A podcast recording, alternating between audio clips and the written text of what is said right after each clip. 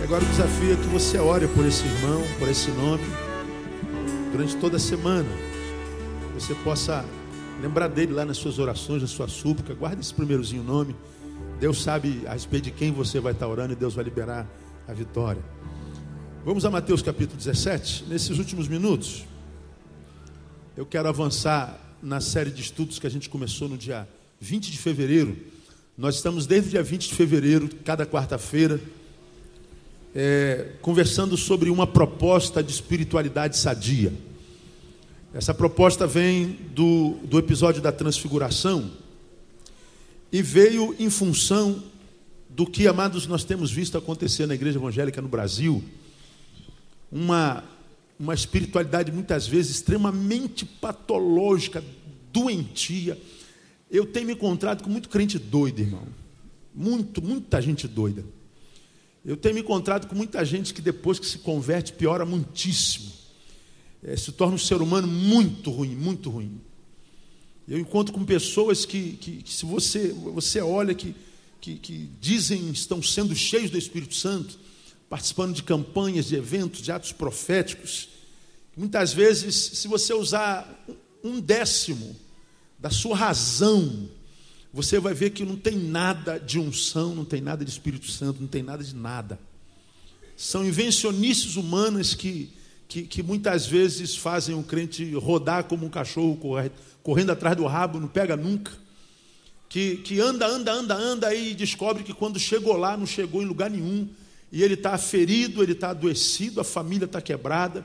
E pior, ele está decepcionado com Deus porque disseram que depois que ele fizesse tudo isso, ele ia alcançar algo maior em Cristo Jesus e não consegue.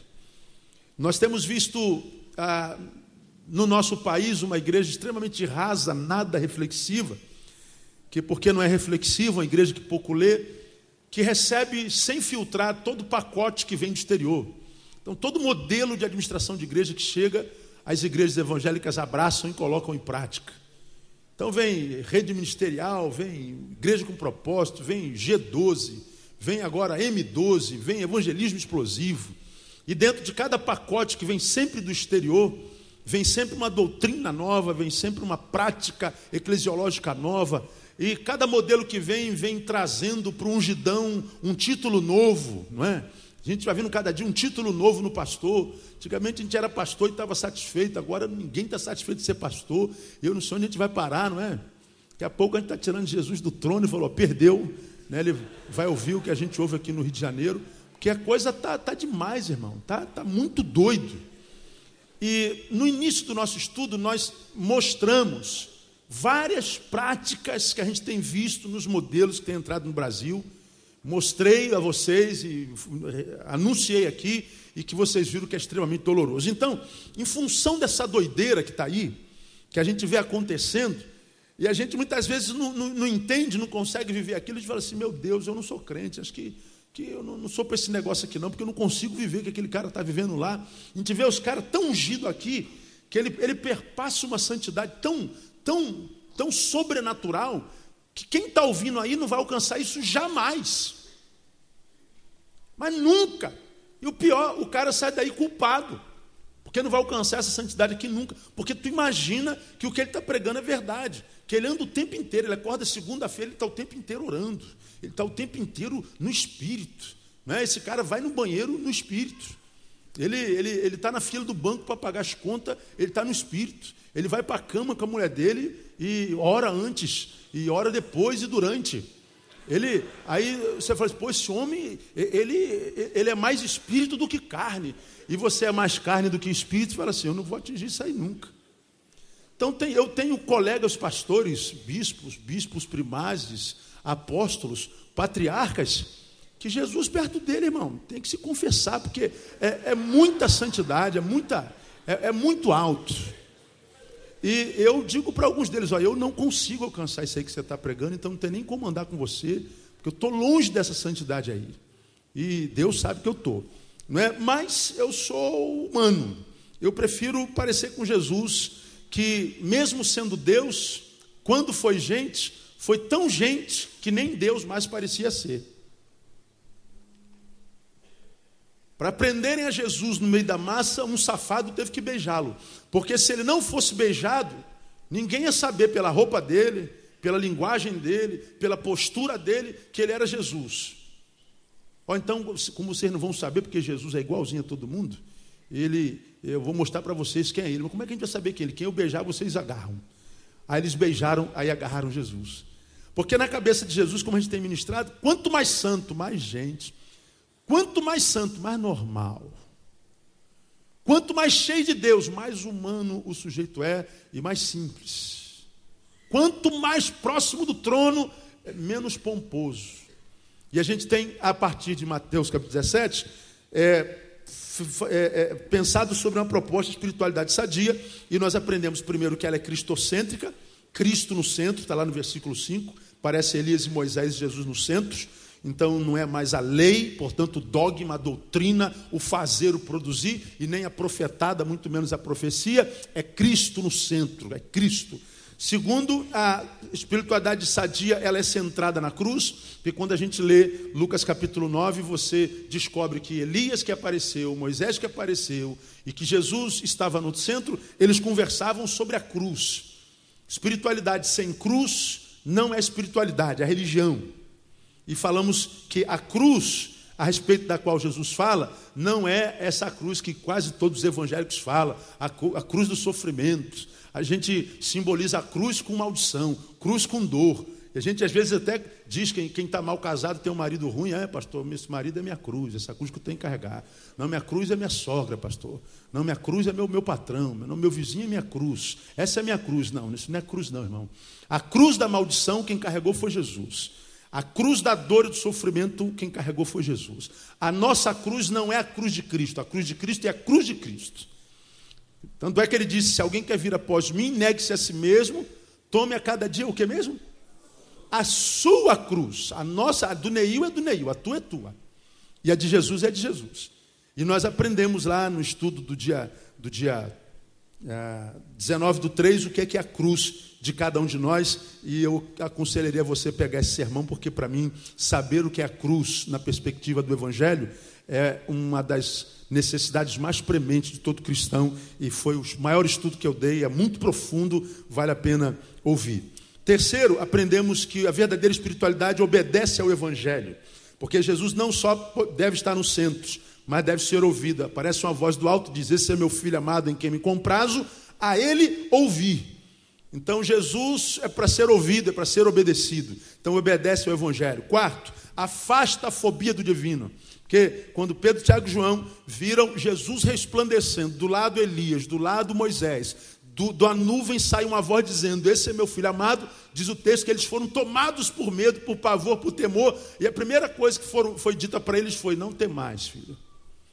Porque a, a, divindade, quando é da luz, quando é de Deus, ele pode gerar qualquer tipo de sentimento em nós, menos medo.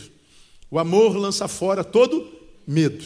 Então não tem medo da fobia. Hoje a gente vê muitos evangélicos vivendo à base do medo. Olha o leito, irmão. Andar na linha, irmão. Jesus vai pesar a mão sobre você. E o cara morre de medo de Jesus e não peca, não porque ama Jesus, não. Não peca porque tem medo. Aí nós pregamos lá naquele contexto, irmão, se não existisse inferno nem diabo, você ainda assim serviria a Jesus? Se você não tivesse o perigo de se afastar dele pelos séculos dos séculos, se não existe um diabo, não existisse um diabo ao nosso derredor, bramando como leão, você ainda serviria Jesus, adoraria Jesus? Ou você diria assim, eu não, pastor, eu vou para o baile, está louco, eu vou para a praia domingo de manhã, vou ficar, não tem ninguém para me pegar, vou ficar perto de Deus para quê? Porque há muita gente que se aproxima da luz por medo das trevas. Medo de trevas. Aprendemos na quarta-feira passada, uma outra, uma outra posição da, da espiritualidade sadia, é que ela pratica a oração. Né? Jesus subiu ao monte para orar. Aí nós aprendemos que nem Deus, enquanto homem, quis ser homem sem comunhão com o Pai. Nem Deus, enquanto homem, Jesus, quis ser homem sem comunhão com o Pai. E a gente imagina que a gente vai alcançar de Deus a graça, a comunhão, a intimidade, só porque a gente frequenta culto, sobe monte, para de comer, faz jejum. Né? Só porque a gente aumenta a oferta, só porque a gente faz a campanha dos 318 pastores, compra o sabonete com os elementos da Santíssima Trindade, porque pega o sal ungido, bota no arroz e é batizado nas águas do Jordão. E a gente começa a, a dar dinheiro para um monte de gente, achando que essas práticas vão nos enriquecer de Deus. Deus está falando assim, filho, você pode fazer o que você quiser, mas se você não entrar no quarto, eu não conheço você. Porque quando a Bíblia fala de oração, ele diz: Tu, quando orares, entra no teu o que mesmo? Quarto. E ora o teu pai em secreto, e teu pai em secreto te abençoará. A bênção não está na congregação, não. Na congregação nós temos a revelação da missão. Nós somos capacitados para a guerra, mas as nossas necessidades, as individuais, Deus revela no quarto. Então tu pode virar um macaco gospel, é, é, pular de galho em galho evangélico. Mas se você não entrar no quarto, você vai continuar assim, do jeitinho que você está aí. Né? E o pior, alguns são infelizes, dizem, eu sou infeliz, mas estou bem, pastor, muito obrigado. Então, morra, irmão, morra. Tem jeito. Agora, hoje, eu quero deixar mais uma, mais uma característica dessa espiritualidade sadia, e que é a sexta. A espiritualidade sadia é, tem uma marca extremamente importante que é inevitável, senão não é de Deus. Veja, Jesus subiu ao monte para orar. Ele tinha necessidade individual, mesmo sendo Deus homem, não quis ser homem sem comunhão com Deus. Aí ele sobe para orar, mas imagino que Jesus, quando está subindo ao monte para orar, ele deve parar no pé do monte e falar assim: Poxa, tive uma ideia. Que ideia foi que ele teve? Quem se lembra? Ele estava indo sozinho. Aí, pum, ele para no pé do monte e fala: Pô, tive uma ideia. O que, que ele faz? Ele convida quem? Pedro, Tiago, João. Ele falou assim: Eu não vou sozinho. Pedro, aí, brother, fazendo o que aí? Eu? Nada, Jesus, eu estou aqui de Bob. Então vamos dar uma orada? Vamos. Chama Tiago, aí chama João. Aí, rapaziada, o mestre está chamando para dar uma orada lá em cima. Vamos lá? Vamos. E Jesus sobe comunitariamente. Jesus sobe para orar, mas ele não sobe sozinho. Ele desenvolve uma área da espiritualidade que é muito interessante. É que a espiritualidade sadia, ela acontece comunitariamente. Jesus poderia ter subido sozinho, mas não, ele leva amigos. Ah, o melhor, Jesus tinha amigos. Você é crente, não é, irmão? Tem amigos? Eu tenho, pastor, o presbítero fulano de tal, o diácono fulano de tal e o pastor fulano de tal. E, e se tirar os, os Bíblia, tem amigo? Não, pastor, porque crente não se relaciona com ímpio. Os ímpios têm que ir tudo para o inferno. A gente fica juntinho aqui, sendo arrumado no céu. Jesus era Deus naquele homem, ele sobe para ter comunhão com o Pai, de modo que eu imagino, porque ele era Deus, totalmente Deus, ele sabia o que ia acontecer lá em cima, e ele diz: Eu não vou viver essa experiência sozinho, eu quero viver isso comunitariamente. Isso aqui é fundamental. Nele, em Jesus, a gente descobre o lado humano de Deus e o lado divino no homem. Porque quando, quando, quando ele é Deus, ele quer ter comunhão lá com o Pai. Mas enquanto ele é homem, ele quer socializar essa experiência. Ele quer compartilhar, ele quer compartilhar. Ele, ele, ele só se, se, se, se consegue ser bem sucedido, Jesus só se vê bem sucedido, se o que ele recebe de Deus é compartilhado. Aliás, ele só veio para compartilhar. Porque nesse tempo de, de, de ausências, quem tem, tem para compartilhar. Quem não compartilha, fica sem. Aí eu, eu botei aqui um negócio interessante. Se este monte, isso aqui aconteceu no irmão, se essa experiência que Jesus tem aqui, ele transfigura, ele vira um holofote, ele resplandece sua roupa resplandece, seu rosto resplandece, uma nuvem desce sobre ele, da nuvem vem uma voz diz: Este é o meu filho amado em quem me comprazo. Enquanto ali ele recebe a moral de Deus, a, afirmação de Deus da sua missão, do seu prazer, da sua glória, da sua, da sua deidade. Se o irmão é o extremo positivo da espiritualidade, o extremo negativo da espiritualidade é o Getsemane. Aqui, o homem Deus tem exaltado no homem a sua deidade. Lá no Getsemane, quando ele está algumas horas da cruz, a Bíblia diz que ele chora e ele sua. E ele estava tão agoniado, tão angustiado, que o seu suor se transforma em quê? Sangue, se agonia extrema. Se aqui no irmão a deidade no homem foi exaltada, lá no Getsemane a humanidade do Deus foi exaltado. Ele foi humilhado. Ele foi tomado por pavor, por desespero. Agora, tanto na sua exaltação, ele tinha gente, como lá no Getsemane, na sua humilhação, ele também tinha gente perto. Ele não estava sozinho, nem na glória e nem na derrota, nem na dor. Jesus não caminhou sozinho em lugar nenhum. E com isso, é, ele quer nos ensinar o aspecto sociológico do Evangelho, o aspecto sociológico da, da fé cristã, da espiritualidade. Porque não existe esse negócio de ver uma espiritualidade saudável e se refugiar no mosteiro. Eu não quero aqui fazer crítica, irmãos, a quem quer que seja, mas como a gente, a gente pensa, Deus botou um negócio aqui dentro que não botou dentro do Siri, não é? a gente acaba fazendo perguntas na vida. Eu fico me perguntando o que, que acontece na vida de uma pessoa que diz assim: ó, Deus me chamou para viver uma vida religiosa. Ele vai estuda 200 anos. Aí depois que estuda, entra no mosteiro, fica lá a vida inteira. É o último o quê? A quem? Ele vai viver para si. Para mais nada. Para mais ninguém. Ele se dissocializa.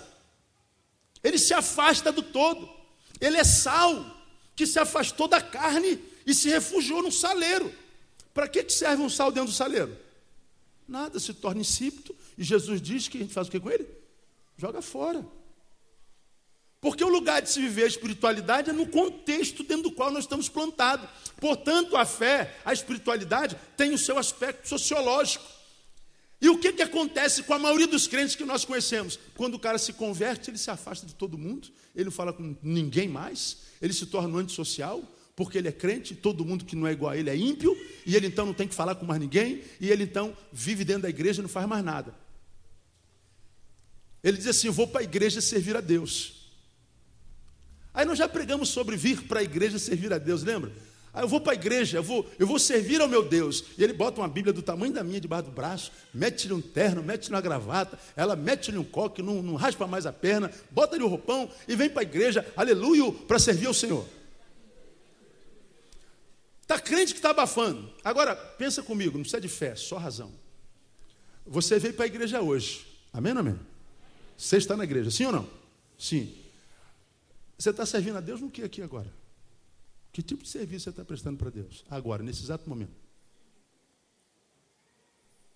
Pergunta esse irmão do celular, está fazendo o que agora, irmão? Pergunta ele.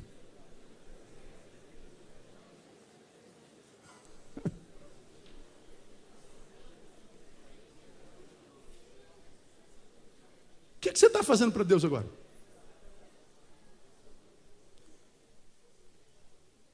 Você deve estar aí, pô, eu tô, eu tô, eu estou limpando o banco, pastor. Hoje eu estou limpando o banco. Tá, além de limpar o banco, o que você está fazendo para Deus? Você não está fazendo absolutamente nada para Deus. Deus está fazendo para você agora. Deus está falando com você agora, amém, amém? Deus está te servindo, Deus está com a bandeja na mão, passando entre vocês, dizendo: sirvam-se, engordem, robusteçam, cresçam, aprendam, alimentem-se e saiam para compartilhar isso que você está recebendo aqui. Porque na igreja nós não servimos a Deus, nós somos servidos por Ele para servir ao próximo. Aí vem Jesus e fala assim: ó, quando vocês fizerem a qualquer um desses meus pequeninos, a mim fazer isso. Aí ele fala assim, porque quando eu estive nu, vocês me vestiram, quando eu estive preso, vocês me visitaram, tive com sede, vocês me deram água, tive com fome, vocês me deram pão, eu estava descalço, vocês botaram um chinelo, eu estava caído, você me estendeu a mão, eu estava depressivo, tu me deu uma palavrinha de graça, né? eu estava sem dinheiro para pagar o ônibus, tu pagou minha passagem, eu estava sem o ticket que acabou, tu encontrei contigo no centro da cidade, tu pagou meu almoço.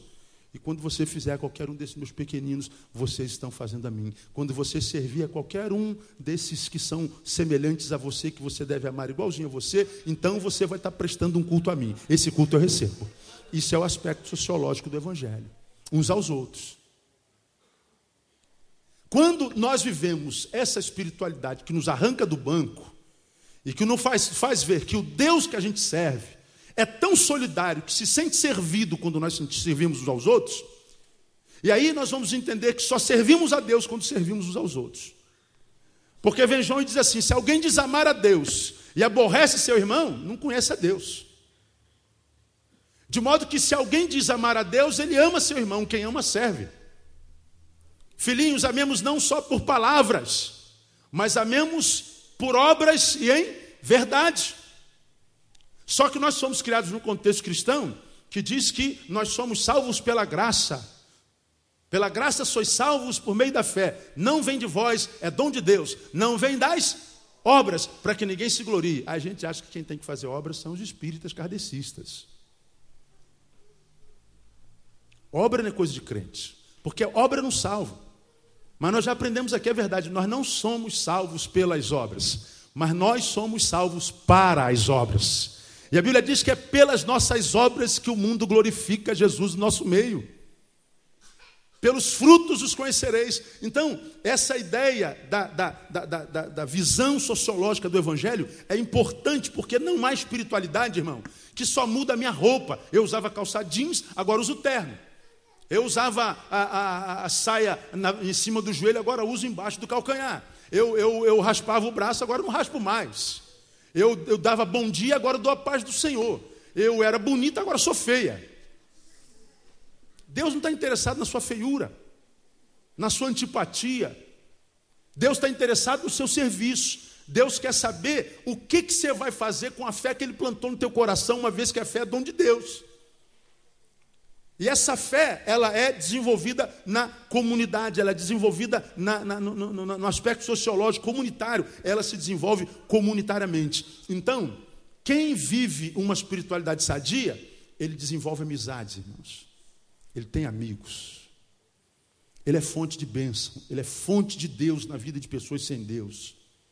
E eu queria, aqui nesses minutinhos que a gente tem, mostrar para vocês como é, fiz na semana passada, só que agora nesse contexto, algumas bênçãos que a gente só encontra na amizade. Algumas bênçãos que só são possíveis para quem tem amigo.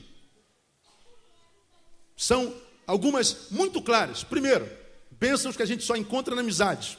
Portanto, no aspecto sociológico, vitória sobre a solidão. Solidão, dizem os sociólogos, foi o mal do século 21 e é o mal, foi o mal do século XX e é o mal do século XXI. Solidão é a maior produtora de depressão no homem. Depressão é a doença que mais vai matar nesse século, perdendo só para problemas coronários. Então nós vivemos num tempo de solidão crônico. Como é que se mata a solidão? Com boas amizades. Às vezes a gente pensa que solidão se mata quando a gente está no meio das pessoas. Nada, você pode estar no centro da cidade, seis horas da, da tarde, Madureira, dentro do trem, você pode fazer parte de uma igreja grande como essa, conhecer um monte de gente, saber o nome de quase todos os membros da igreja, e a despeito desse conhecimento todo, continuar sozinho ao extremo. Quando a gente lê, por exemplo, Provérbios, ou, ou melhor, Gênesis capítulo 2, versículo 18, você conhece esse texto, abrir? Ele está falando de Adão e Eva, ele fala assim: ó, não é bom que o homem esteja o quê?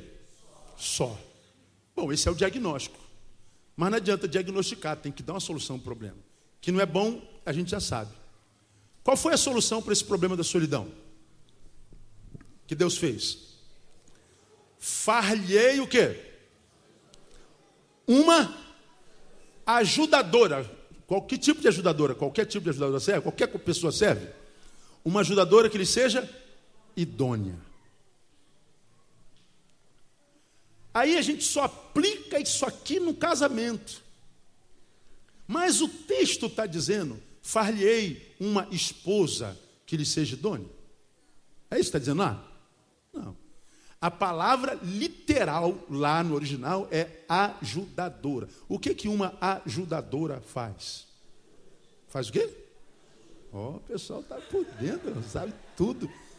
Uma ajudadora ajuda. Quando é que uma pessoa precisa de ajuda? Hum? Quando o quê? Quando ela está mal. Quando ela não pode só. É quando ela chegou ao limite da sua possibilidade individual. Quando ela chegou ao limite da sua possibilidade pessoal, individual, ela não pode mais, aí aparece a necessidade do ajudador, da ajudadora. É como se eu carregasse essa caixa aqui até lá na porta.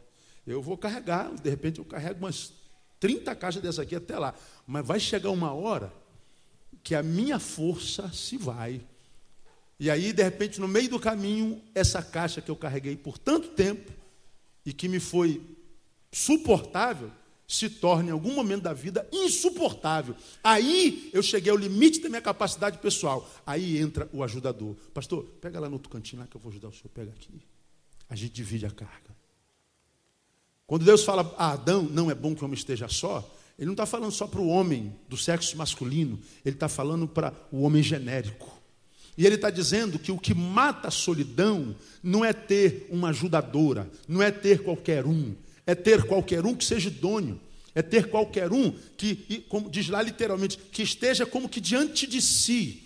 É alguém que esteja como que diante, não adiante, mas diante de si. É o sentido literal, etimológico da palavra, diante.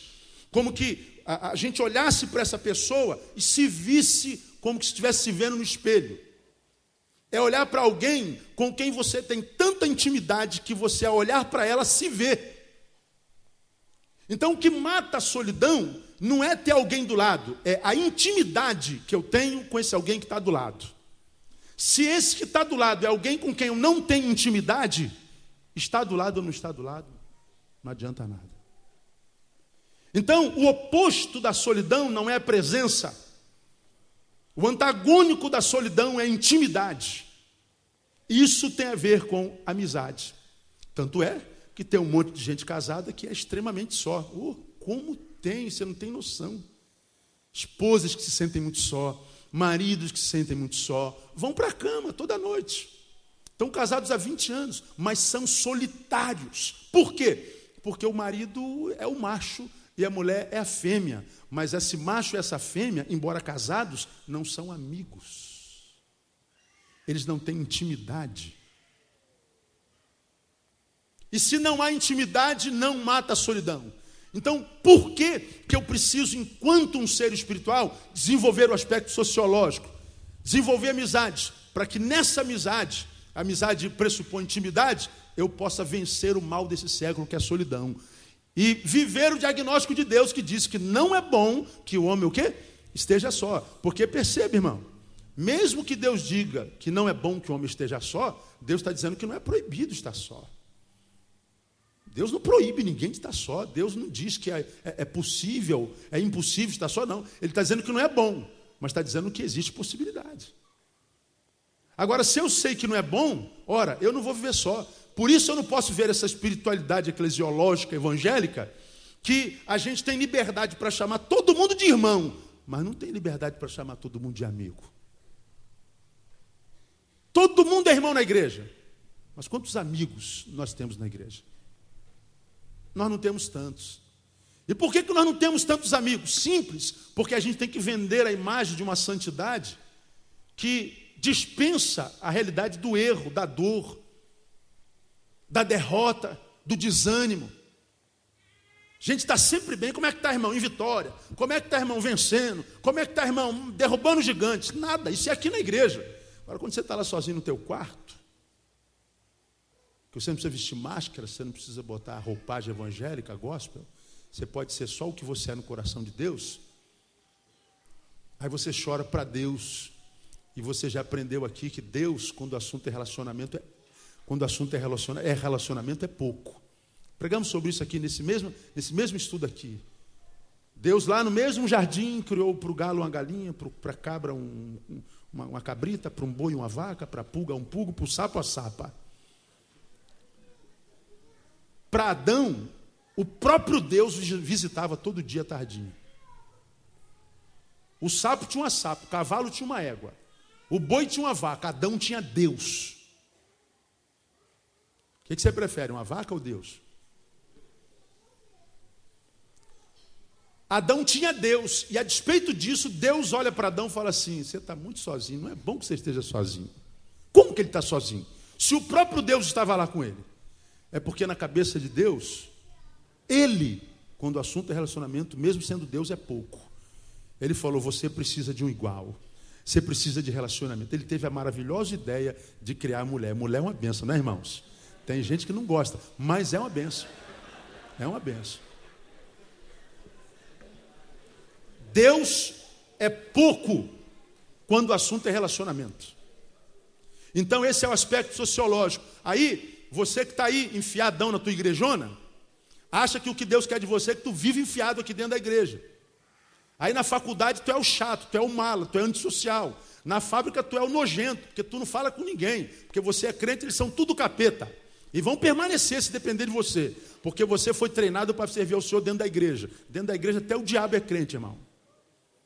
Quero ver ser crente lá fora, na simpatia, na amizade, não ser um cara sangue bom, não ser um ser humano que diz, olha, depois que eu aceitei Jesus, vocês vão ver como é que eu vou melhorar muito. Agora, o que, que acontece com a maioria dos crentes que a gente conhece? Aceita Jesus, piora. Fica feio, como eu falei, tem mulher que se converte, se dá uma vassoura, voa. O marido pergunta: o que, que acontece na igreja, pastor? Que a minha mulher ficou horrível. Eu falei: não, na minha igreja não, irmão. Na minha igreja não é assim, não. Aqui tem que ficar bonita a mulher, tem que ficar simpática. Agora não, a mulher se converte, não, não, não trata mais do cabelo, não, não raspa mais o sovaco, não, não, usa mais perfume e fala assim: é vontade de Deus. Qual Deus que você está falando? Qual Deus? Outra benção que a gente só tem na amizade é que a amizade nos possibilita a troca de riquezas vitais. Riquezas vitais de vida, riqueza de vida. De onde é que o senhor tirou isso, pastor? Provérbios capítulo 18. Você me dá mais 10 minutos, amém? Provérbios capítulo 18. Solidão se mata não com presença, mas com intimidade, amizade. 18. A amizade possibilita a troca de riquezas vitais, de vida, não é de dinheiro, não é de, de carro, não é de aparência, não é, não, é de essência, de vida, é da riqueza do ser. Da onde o senhor tirou isso, pastor? O provérbio 18, 1 diz assim: Aquele que vive isolado, isolado, busca o que? Leia. Busca o que, irmão? Seu próprio desejo. O cara se isolou, se antissocializou ele busca o seu próprio desejo. O camarada que se dissocializa, ele se torna antissocial e se isola, às vezes em nome de Jesus, busca o seu próprio desejo. O que, que a Bíblia fala a respeito dele aí? Insurge-se contra o que? A verdadeira sabedoria. Quem se isola é burro, é o que está dizendo aí. Portanto, o que ele está dizendo é o seguinte: quando nós nos socializamos, buscamos o aspecto sociológico da espiritualidade e vivemos o evangelho uns aos outros, vou falar sobre isso já já. Nós estamos, portanto, vencendo o egoísmo, porque nós não estamos buscando o nosso desejo. Se eu estou sozinho, eu só posso conhecer o meu problema. Eu só posso estar fito ou preso no meu problema. Eu só posso conhecer tudo que é necessidade, mas em mim. Eu não tenho conhecimento do todo, de ninguém, de absolutamente nada. Eu me isolei, então só interessa o que eu sinto, porque eu não sei nada que os outros sentem. Eu virei um parasita. A Bíblia diz que isso é burrice. Ora, se eu busco o meu próprio desejo, eu estou dizendo que o desejo do outro não vale nada. Por isso eu não troco nada com ninguém. Quem não troca nada com ninguém, não dá, é verdade, mas também não recebe. Ele não tem a capacidade de trocar riquezas vitais. A Bíblia diz que as más companhias fazem o quê? Corrompe os bons costumes. E as boas companhias? fortalecem os bons costumes. A Bíblia diz: um ao outro ajudou, e ao seu irmão disse: esforça-te, ser forte. Um ao outro ajudou, é a troca. É a ideia da, da, da, vida cotidiana, é a ideia da dinâmica da vida. Um dia a gente está lá em cima, reinando em vida, outro dia a gente está lá no poço, irmão.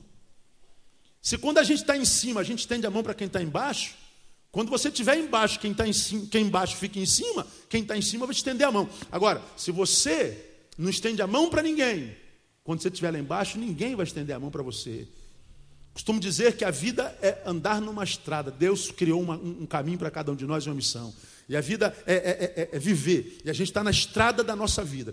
Portanto, quando a gente caminha na estrada da nossa vida, nós temos que semear rosas, temos que semear amizades, perfumes, temos que tapar os buracos, temos que criar uma ambiência saborosa, porque você sabe que a vida prepara ciladas para todos nós. E de vez em quando ela manda a gente recomeçar tudo de novo. E se você perder tudo e ter que voltar, você vai encontrar no caminho exatamente o que você deixou: amizade, rosas, buracos tapados, solidariedade, afetos e carinhos e amores. Agora você é aquele cara que diz assim: ó, eu vou, vou fazer xixi no banheiro público, eu não levanto a tampa e vou mijar em cima da tampa. Por quê? Você já mijou, né? Você que vai sentar depois. Aí tu pega o, o, o igual um, um, os animaizinhos que tem aqui na igreja, faz aqui no beiro da igreja. Ele pega o, o rolo de papel higiênico e joga dentro do vaso. Às vezes fala assim, ó oh, Senhor, bota uma praguinha na mão dele para ele nunca mais fazer isso. Só cai a zoinha dele só. Eu não faço isso não, mas eu tenho vontade. Eu não presto, né? Mas o cara faz. É o mesmo vaso que ele usa a vida inteira, o animalzinho. Aí ele acha que o papel higiênico que ele joga no vaso não vai voltar para ele de alguma outra forma.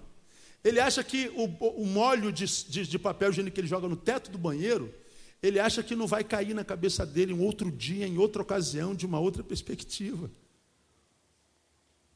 Ele acha que xingar o pai, agredir o pai, agredir a mãe, desobedecer a avó, vai ficar por isso mesmo. Ele acha que é malandro, ele tem 18 anos, sabe tudo, né? Está fazendo academia, ficou forte. Então ele se acha o tal. Nunca mais usou, depois ficou forte, camisa de manga. Sonda com uma, aquela manguinha assim, mamãe tô forte. Zero grau ele está de mamãe tô forte. Não sinto frio, não sinto frio. E ele vai semeando violência. Ele acha que ele não vai colher isso amanhã. Irmão, escuta o que eu vou lhe falar. Quando você se encontrar com um monte de gente com 50, 40, 60 anos em depressão, sofrendo, comendo pão que o diabo amassou, esse pão ele plantou em algum lugar na vida. Ninguém está na M à toa. Ninguém colhe o que não plantou. E se porventura está colhendo o que não plantou, logo, logo vai deixar de colher. Deus, na tua vergonha, vai te dar dupla honra. Agora, se você colheu, irmão, se você plantou, não pensa que vai ter duas honras, não. Você vai ter que colher, vai ter que chupar essa manga, irmão. Aí você fala assim, pastor, o senhor acha que se eu, se eu jogo um papel higiênico dentro do vaso em top, eu vou colher? Vai colher. A Bíblia diz: tudo que o homem semear, o que, que acontece, irmão? Tudo o que o homem semear. Porque quando você joga lá o rolo de papel higiênico no vaso, você está dizendo assim: ó, o que vem atrás de mim não vale nada. Não me interessa o que ele pensa, o que ele sente, a necessidade dele. Eu já satisfiz a minha necessidade. Vai chegar um dia em que você vai ter necessidades na vida e a vida vai tratar você da mesma forma. Vai ficar do jeitinho que você está. Por quê? Porque você não troca riquezas vitais. Você não tem a capacidade, pô, eu vou levantar aqui o vaso, porque de repente tem alguém que não pode fazer em pé igual a mim, e vai precisar sentar, então vamos pensar no outro. Sabe o que, vai acontecer? Você está plantando, alguém vai pensar em você amanhã em algum lugar, irmão. A vida vai ser boa porque você foi boa com ela. Falei já hoje, a vida só é boa para quem é boa com ela. A vida não é boa para quem não é boa com ela. Então você que está aqui, malandro, esperto, ô oh, sangue bom, valentão, manezão, eu não preciso de ninguém, não preciso de pai, não quero estudar, eu quero é pegar todas, quero tirar onda. Você não vai ser jovem a vida inteira, seu mané. Adolescência dura seis aninhos, cinco aninhos só. Que é porque você está com 30 desempregados, sem profissão, sem nada. Pô, pastor, pastor, eu quero, quero falar com o senhor, pastor, o gabinete aí comigo aí, pastor. Pastor, eu estou com 35 anos, pastor. Eu, caraca, eu não consigo arrumar emprego, tem que estar tá vendo. Deus, Deus está. Pô, Deus está com a camisa da Argentina, não é possível. Que está vendo? Aí eu pergunto assim, irmão, onde é que você estava quando você tinha 18 anos? Estava fazendo o quê? Quando você tinha 20 anos, estava estudando o quê? Estava fazendo que curso? Ah, eu não estava estudando, não, pastor. O que, você quer? O que, você quer da vida? Aí o cara quer me matar, fica com raiva de mim.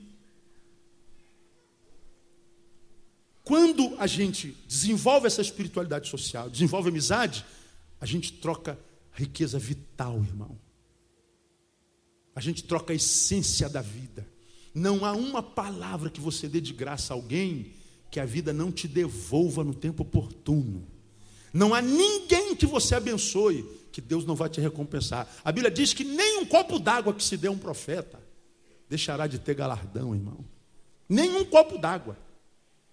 Nem um copo d'água. O que mais que a gente só encontra na amizade? É que a amizade transforma a dor num sentimento coletivo. Como é que a gente entende isso aqui, pastor? Como é que, como é que a dor transforma a, a, a, a, amizade transforma a dor no sentimento coletivo? Nesse mesmo capítulo de Provérbios 17, versículo 17, diz assim: O amigo ama em todo o quê? Tempo. E na angústia? Nasce o irmão. Olha, esse texto é muito profundo, irmão. O amigo é amigo em qualquer hora, né? em qualquer tempo. Agora, quando o cara é amigo mesmo, quando a angústia pega o amigo, esse amigo, ele evolui na amizade e ele é promovido à qualidade de uma relação quase consanguínea. Ele se transforma em irmão. Ora, se essa amizade de irmão é verdadeira, a dor de um amigo já não é uma dor de um amigo só. A tua dor é a minha dor. Então a tua dor se tornou coletiva. Uma dor dividida é uma dor de menos intensidade. É uma dor que causa menos estragos. Por isso, Jesus, quando foi para o Getsêmanes, levou amigos. Mas também quando ele foi para o Hermon, ele levou amigos. Jesus esteve com amigo o tempo inteiro. Porque a amizade transformador num sentimento coletivo, portanto menos intenso, portanto mais capaz de ser suportado. Eu termino que a amizade é a única forma de se viver o evangelho. Acabou. Não tem outra forma de ver Evangelho.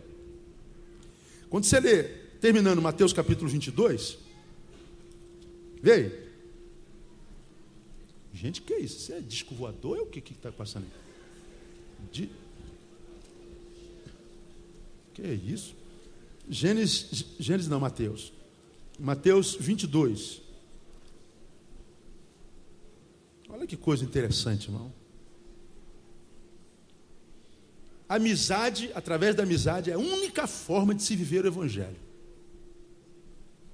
Mateus 22, 34. Os fariseus, quando souberam que ele fizera emudecer os saduceus, reuniram-se todos, e um deles, doutor da lei, para o experimentar, interrogou-o, dizendo: Mestre, qual é o grande mandamento na lei? Aí Jesus fala assim: respondeu-lhe Jesus: Amarás ao Senhor teu Deus de todo o teu coração, de toda a tua alma e de todo o teu entendimento. É o que Jesus respondeu. Porque é o que o judeu entende, está lá em Deuteronômio capítulo 6. Qual é o grande mandamento da lei? Jesus fala assim: Ô oh, cara, eu sou judeu, brother. Você está pensando o quê? O grande mandamento é amar a Deus sobre todas as coisas, de todo coração, de toda, todo, todo, todo sentimento, de todo afeto, de toda alma, de todo entendimento, de tudo. Mas ele não para aí. Ele molhou o bico, mas não parou aí. Ele diz lá: Este é o grande e primeiro mandamento. Agora, Jesus, porque sabia que estava lidando com judeu, com religioso, que achava que a fé só tinha o sentido vertical, Jesus continua dizendo o seguinte: e o segundo, que é semelhante a este, atenta para essa frase aí. O segundo é o que mesmo, irmão? Semelhantes. Qual é o primeiro mesmo? Você se lembra? Amar a Deus de todo entendimento, toda alma e todo coração. E o segundo é semelhante a esse, amar a Deus. E qual é esse segundo mandamento? Olha lá o que Jesus fala lá. Amarás ao teu próximo como a ti mesmo. Então, se é semelhante ao primeiro, ele está dizendo assim: ó, amar ao próximo é tão importante quanto o quê? Amar a Deus. Oh, Deus, estou apaixonado por ti. Aquela irmã ali é uma, uma vaca, não presta. Oh, Deus, eu não sei mais viver sem ti. Aquele lá é um falso. Oh, Deus, não sei mais viver sem ti. Aquilo ali é um canalha. Aquilo é roupa de crente. Crente careca? Nunca vi isso, não existe isso.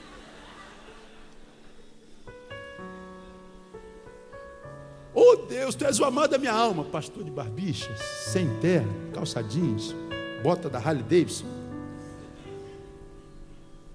Oh Deus, cala a boca, irmão. Você é hipócrita. É o que Jesus estava falando para os fariseus. Irmão, Jesus conseguiu dialogar com a prostituta. Ele conseguiu dialogar com Zaqueu, um corrupto ladrão. Ele sentou na mesa com um leproso. Ele interrompeu sua agenda para sentar na rua para conversar com criança. Ele só não conseguiu lidar com os religiosos. Entrou no santuário poucas vezes. Quando entrou, ele abre Isaías 61. O Espírito do Senhor está sobre mim. Porque me ungiu para, me ungiu para, me ungiu para. Fecha e diz assim: hoje se cumpriu essa palavra nesse lugar. Os homens matam esse desgraçado, esse cara é maluco, ele causa maior tumulto no culto. Acabou o culto. A outra vez que ele vai no santuário, ele vê uma feira e literalmente chuta o pau da barraca. Acabou com a feira também. Falei, toda vez que Jesus vai à igreja, pronto. Faz besteira. Jesus não vai à igreja, pelo amor de Deus, porque o Senhor vai estragar tudo. Mas sabe por que ele fazia isso? Porque ele conhecia a eles como conhece a cada um de nós. Os santarrões da fé cristã, gospel 2008.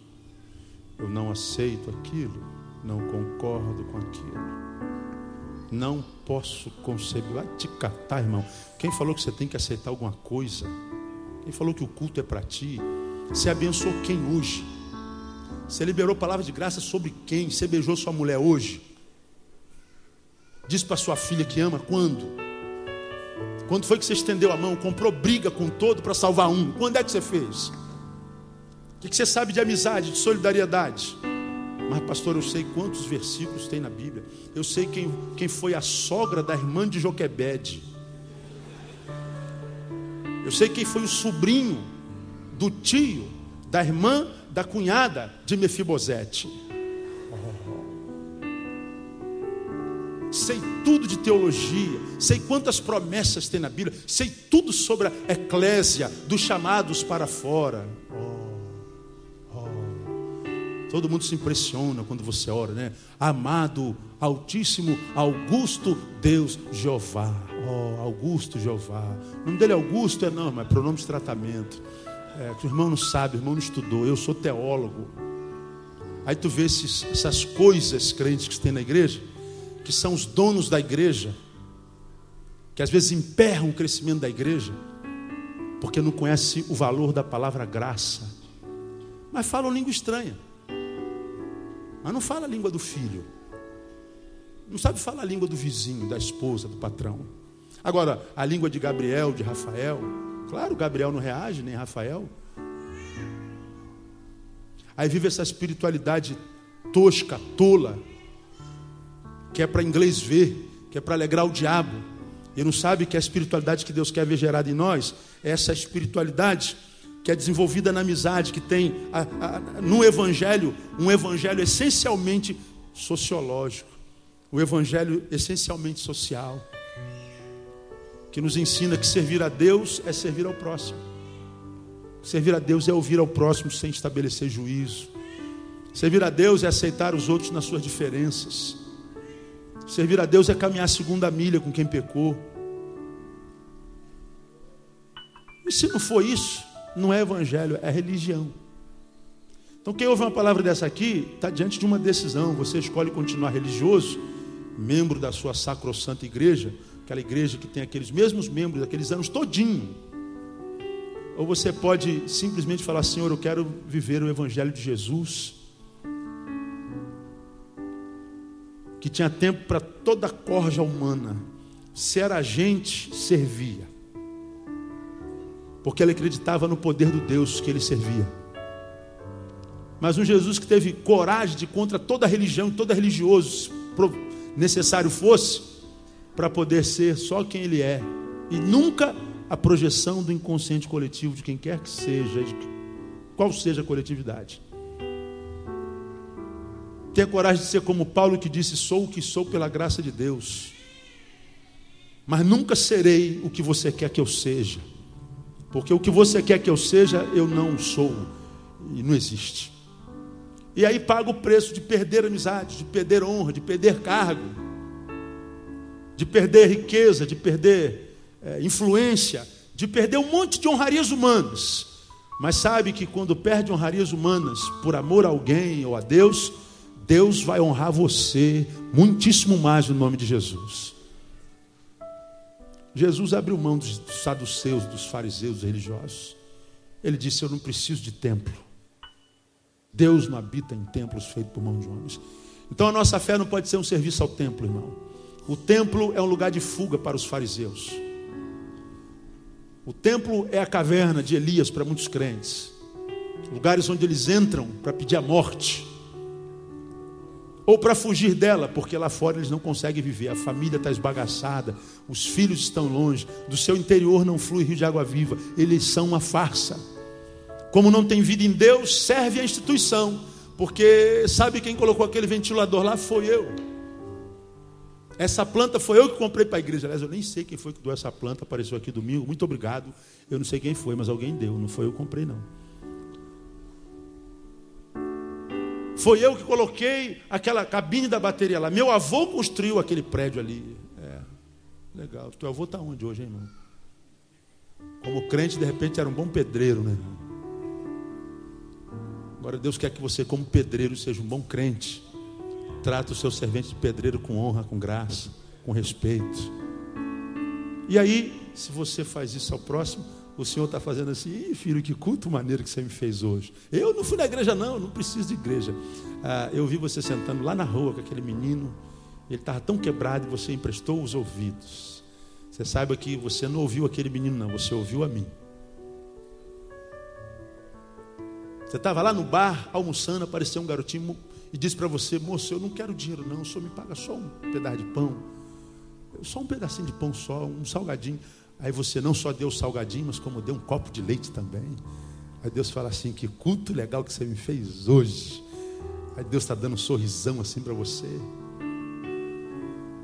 Aí amanhã, daqui a pouco, cai um caminhão de arroz, vira na frente da tua casa. Você não sabe por quê. Foi aquele copinho de leite lá atrás, irmão. Copinho de leite lá atrás. Termino contando a experiência do pastor Lindoval, ligou para mim hoje, agora no gabinete, falando, eu posso ligar, quero contar uma benção. Lá no sul, depois que nós fomos para o Templo Novo, teve um amigo dele que sentiu de Deus o seguinte, pastor Lindoval está precisando de um carro novo, o carro dele está muito velho. Ele pegou a doblô dele, ano 2006, e falou, Lindoval, Deus mandou ele dar essa doblô. Caiu o queixo do pastor Lindoval. Agora, Lindoval é um consórcio que eu tirei, tem algumas parcelas para pagar. Acho que 12 ou 16, sei lá. Não, tá bom, eu pago, deixa comigo, com alegria. Aí hoje, o cara ligou para ele chorando no telefone, falou: Pastor, eu quero lhe pedir perdão.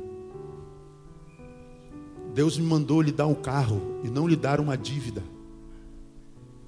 Me traga o documento que eu vou quitar o carro para o irmão. Ele ficou escandalizado. Aí eu falei assim, Lindoval, você abençoou alguém esses dias, alguma coisa? Ele falou, Neil, como assim? Não sei, você deu alguma coisa para alguém de todo o coração que ninguém soube. Ele falou que estava na rodoviária esperando um amigo que estava chegando em Porto Alegre. Ele viu uma senhora com a criança e o Espírito Santo encheu o coração dele de compaixão. Ele chegou perto da criança e falou assim: Eu posso lhe ajudar em alguma coisa? Ele falou assim: Moço, se o senhor fizer uma cesta básica para me levar para casa. Ele olhou na carteira dele, ele tinha um, uma quantia só, não tinha mais nada. Ele falou: Meu Deus, eu perguntei se eu posso ajudar, e agora ela me pede isso, como é que eu vou fazer? Ele foi no mercadinho que estava do lado, gastou todo o centavo que tinha, ficou sem um centavo na carteira, comprou tudo em comida e levou: Está aqui, senhora, posso fazer mais alguma coisa? Ela falou assim: O senhor é crente, não é? Eu falei: Sou, o senhor pode orar por mim? Ele orou, sentado no chão da rodoviária, chorou com a mulher. Chegou hoje, isso foi na sexta-feira. Chegou hoje, ele fala assim: Ó, vou quitar todo o seu carro. Eu falei, foi a bolsa de compra, Lindoval.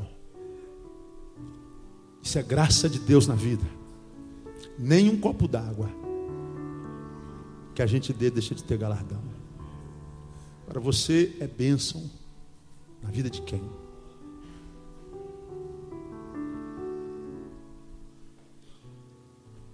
Se não é, irmão, vira a igreja bobagem. Ser diácono, presbítero, pastor, bispo, bispo mais apóstolo, bobagem. Soberba. Se a gente precisa se autoafirmar. Porque a verdadeira espiritualidade não tem a ver com show pirotécnico, epidérmico sensitivo. A verdadeira espiritualidade nos transforma em ser humano, em como ser humano tem que ser. E ser humano é marcado pela solidariedade, pelo amor, pelos afetos, pela essência social e comunitária do Evangelho. Então, irmão, trata de ser gente e você vai ver que Deus vai ser Deus na tua vida de verdade. Que Ele nos abençoe. Amém? Vamos louvar o Senhor. Vamos ficar em pé?